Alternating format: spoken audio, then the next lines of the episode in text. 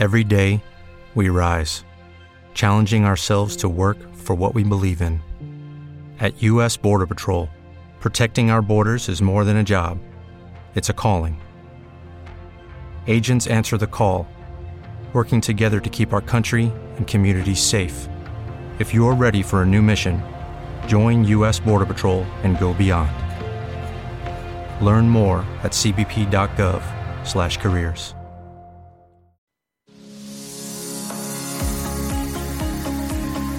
Consultorio de fondos.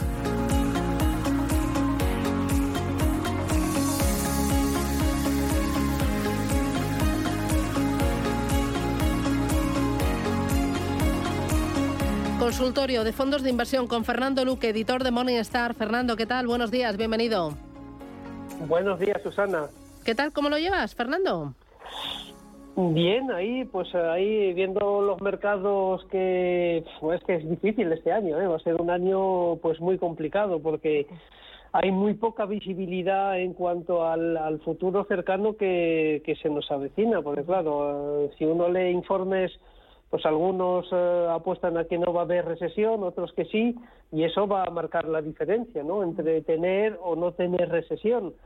Lo que pasa es que es verdad que de momento los mercados están aguantando mucho. Yo personalmente aprovecharía, si uno ha tenido la suerte de, por ejemplo, de estar invertido fuertemente en los mercados europeos, pues de proteger un poquito esas ganancias que pues que hemos tenido en apenas dos meses, ¿no? Que es casi un 10% o incluso más en algunos casos y eso es mucho, es mucha rentabilidad en poco tiempo. Claro, ¿y ahí cómo proteges? ¿Incorporas más renta fija a la cartera? ¿Añades un mixto? ¿Añades un fondo de gestión alternativa?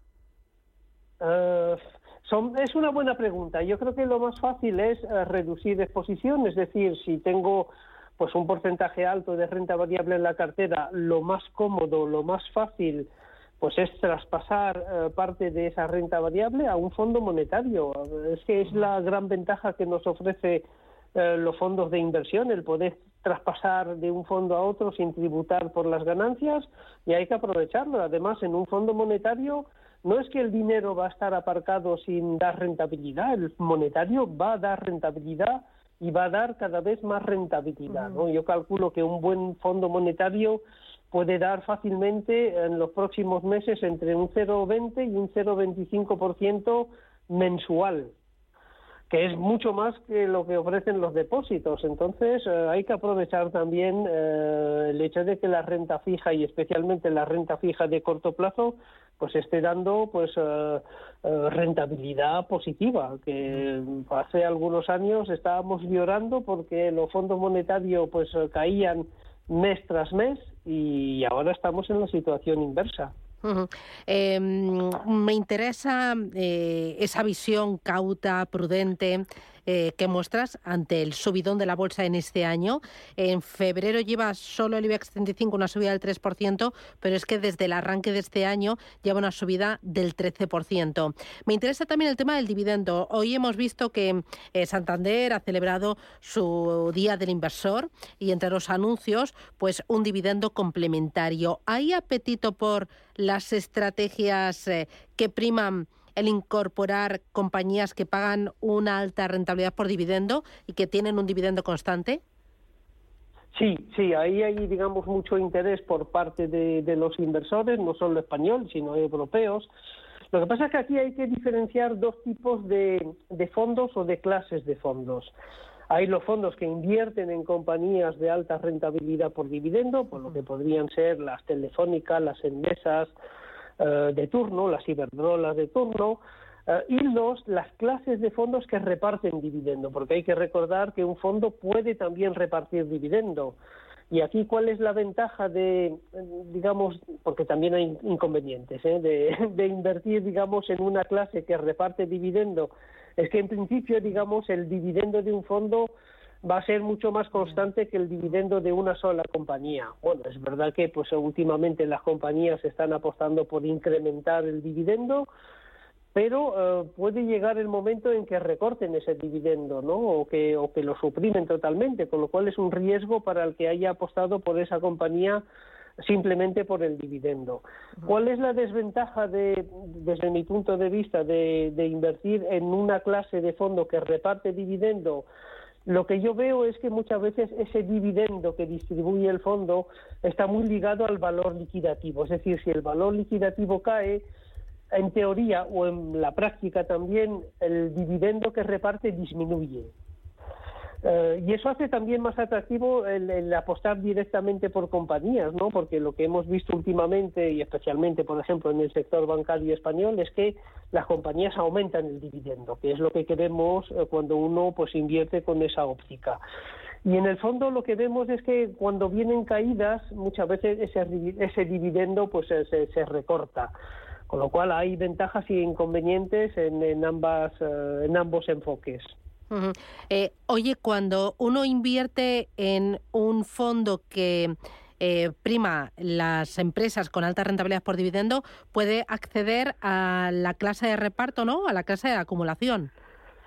Sí, correcto. es lo que se llaman eso, clase de distribución o clase o clase de reparto y la clase de acumulación. La clase de acumulación es la que va a ir acumulando, digamos, el dividendo que pueden repartir las compañías dentro del valor liquidativo del fondo. Eh, como decía, son dos eh, tipos de clases que son cada vez más frecuentes en, en nuestro país. Es fácil eh, pues encontrar pues la clase que distribuye dividendo y la clase que acumula dividendo es algo que hay que tener en cuenta también a nivel fiscal, ¿no? Porque claro, el pago de dividendo tiene pues unas implicaciones fiscales que no tiene la clase de acumulación, donde ahí pues como no se reparten dividendos, pues no hay impacto fiscal, cual es algo que también hay que tener en cuenta cuando uno pues eh, está ahí dubitativo entre elegir la clase que reparte dividendo o la clase que no reparte dividendo, que eso también se da en los ETFs. Claro. La gente muchas veces olvida que el ETF también puede repartir dividendo y ahí hay que pues ver si el ETF pues eh, distribuye o no distribuye dividendo en función de pues eh, consideraciones fiscales, por ejemplo. Muy bien. Eh, 915331851. Eh, tenemos más eh, preguntas, consultas y empiezo por Alejandro. Buenos días, Alejandro. Ah, no, ha colgado Alejandro. Ay, a ver si le recuperamos. Oye, otra de las cositas que te quería preguntar yo, hoy venía un reportaje, era en el diario mm, El Economista, que decía que ante las expectativas de subidas de tipos de interés, el eh, depósito se iba a convertir en eh, el principal competidor de los fondos de inversión. Era, eh, resumía algunas de las conclusiones de la encuesta a gestoras de fondos del Observatorio Inverco que daban a conocer en el día de ayer. Y decía, los depósitos serán el gran rival de los fondos en el año 2023. ¿Tú crees así eh, eh, que los depósitos, porque los depósitos, la fiscalidad es peor, no son líquidos y, la rentabilidad o expectativa de rentabilidad está capada, ¿no? Sí, a ver, yo creo que de momento eh, el Fondo Monetario es mejor que un depósito. ¿Por qué? Porque eh, no es que lo crea, es que estoy convencido de que el Banco Central Europeo va a seguir subiendo los tipos de interés, porque además ya lo ha anunciado. ¿Cuál es el impacto de esas subidas de tipos de interés? Pues que los fondos monetarios van a ir obteniendo cada vez más rentabilidad, poquito a poco, tampoco de golpe, pero poco a poco. Mientras que si uno pues invierte en un depósito, pues esa rentabilidad está congelada. Es verdad que está garantizada, eh, pues en el plazo que uno suscriba el depósito, pero está, digamos, ahí pues congelada, mientras que el Fondo Monetario eh, pues va a ir, digamos, incrementando esa rentabilidad. Esa es la primera ventaja. La segunda ventaja, pues es la fiscalidad. Como decías, eh, cuando uno recupera el depósito, pues ahí hay un pago que hay que hacer a Hacienda. Mientras que en el fondo, como hemos dicho hace unos minutos, uno puede coger el dinero y traspasarlo pues a otro tipo de fondos o a otro monetario o lo que sea y ahí pues evitamos eh, o digamos diferimos el, pago de impuesto porque en algún momento pues también habrá que, pagar impuesto pero también tiene un inconveniente el Fondo Monetario, es que el Fondo Monetario pues es sensible a los movimientos de tipos de interés. Entonces, en algún momento y especialmente si tenemos pues eh, la tan temida recesión eh, que afecta o que afecte a Europa, pues en principio el Banco Central Europeo pues puede pues, dar marcha atrás y empezar a bajar los tipos de interés. Y eso afecta negativamente pues a la rentabilidad de los monetarios. Pero yo creo que en el momento actual estamos todavía en, esa en ese periodo de subida de tipos de interés y habrá que ver también pues el periodo en el que se mantengan altos los tipos de interés a corto plazo. Entonces, yo de momento prefiero el monetario, pero el depósito no es una mala opción cuando ya se vislumbran caídas de tipos de interés, porque ahí congelamos el, la rentabilidad, una rentabilidad pues relativamente alta. Voy a ir con eh, los oyentes. Eh, tenemos a Ramón, buenos días. Hola, buenos días. Dígame, Ramón.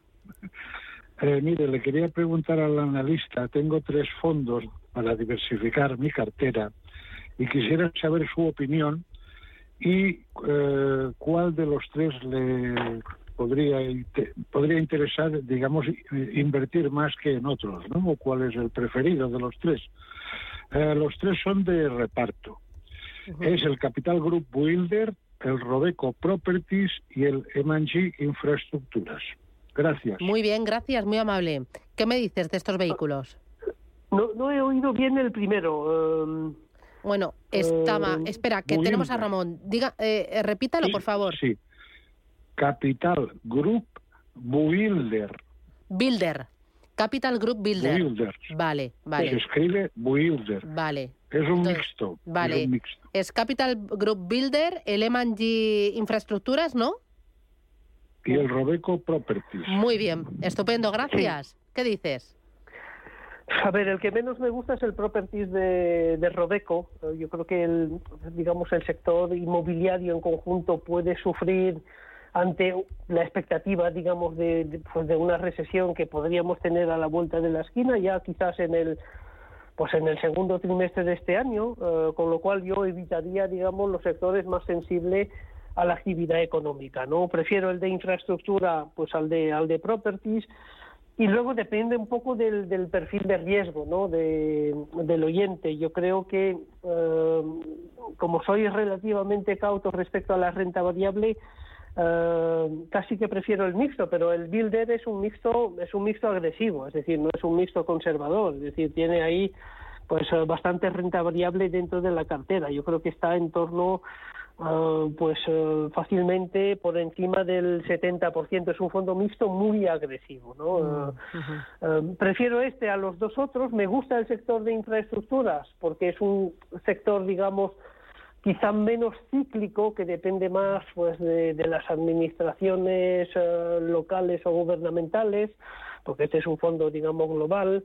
Eh, pero estoy ahí dudando entre el builder y el infraestructura, pero me quedaría con el builder porque es un poquito menos agresivo que un fondo de renta variable eh, puro y duro. Muy bien. Voy ahora con Vicente. Buenos días. Sí, hola, buenos días.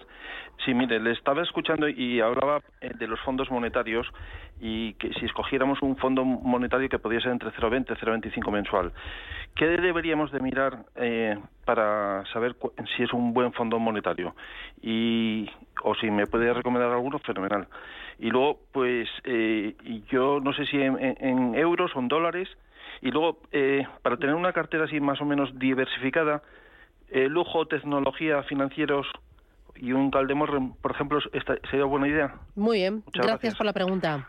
¿Buenas ideas? A ver, sí, tema de los monetarios, en qué hay que fijarse, evidentemente en la comisión de gestión eh, y también en la inversión mínima, porque aquí hay una especie de correlación entre el coste y la inversión mínima. Generalmente los más baratos pues exigen una inversión mínima muy alta pero para mí eh, el Fondo Monetario, digamos, aceptable debería tener un coste total pues inferior al 0,2%. Decía eh, euro dólar, no, el dólar lo olvidamos para los fondos monetarios. Vale. ¿Por qué? Porque lo que queremos aquí es, eh, digamos, una rentabilidad, no voy a decir asegurada, porque no está asegurada en el fondo monetario, pero algo, digamos, estable.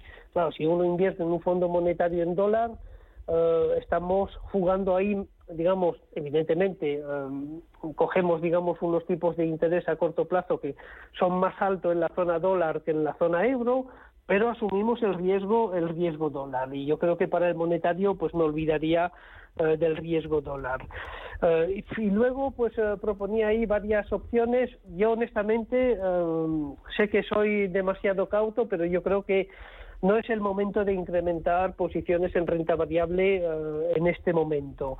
Es verdad que habría, digamos, un escenario donde eh, pues uno podría pues volver a, eh, a incrementar posiciones en renta variable es si tenemos lo que los expertos, los estrategas llaman el, el, soft landing, el, el aterrizaje suave de la economía americana con una desinflación pues perfecta, pero es un escenario, eh, no voy a decir que, es poco probable, ¿no? que podría darse, pero de momento yo creo que hay más riesgo de recesión que de eh, probabilidad de un aterrizaje suave, ¿no? por el efecto de los tipos de interés, que además eh, el impacto de los tipos de interés no es un impacto inmediato, ¿no? sino que se ve meses tras meses en, la, en las economías y estamos ya pues eh, sufriendo poco a poco ese efecto de, los tipos de interés, con lo cual yo no asumiría riesgo con la renta variable en estos momentos. Muy bien.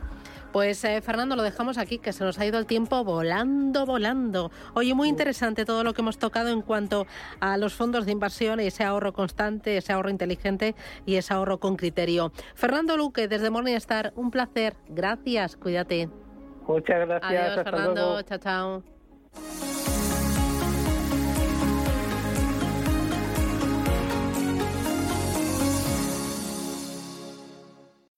Every day, we rise, challenging ourselves to work for what we believe in. At U.S. Border Patrol, protecting our borders is more than a job, it's a calling. Agents answer the call, working together to keep our country and communities safe.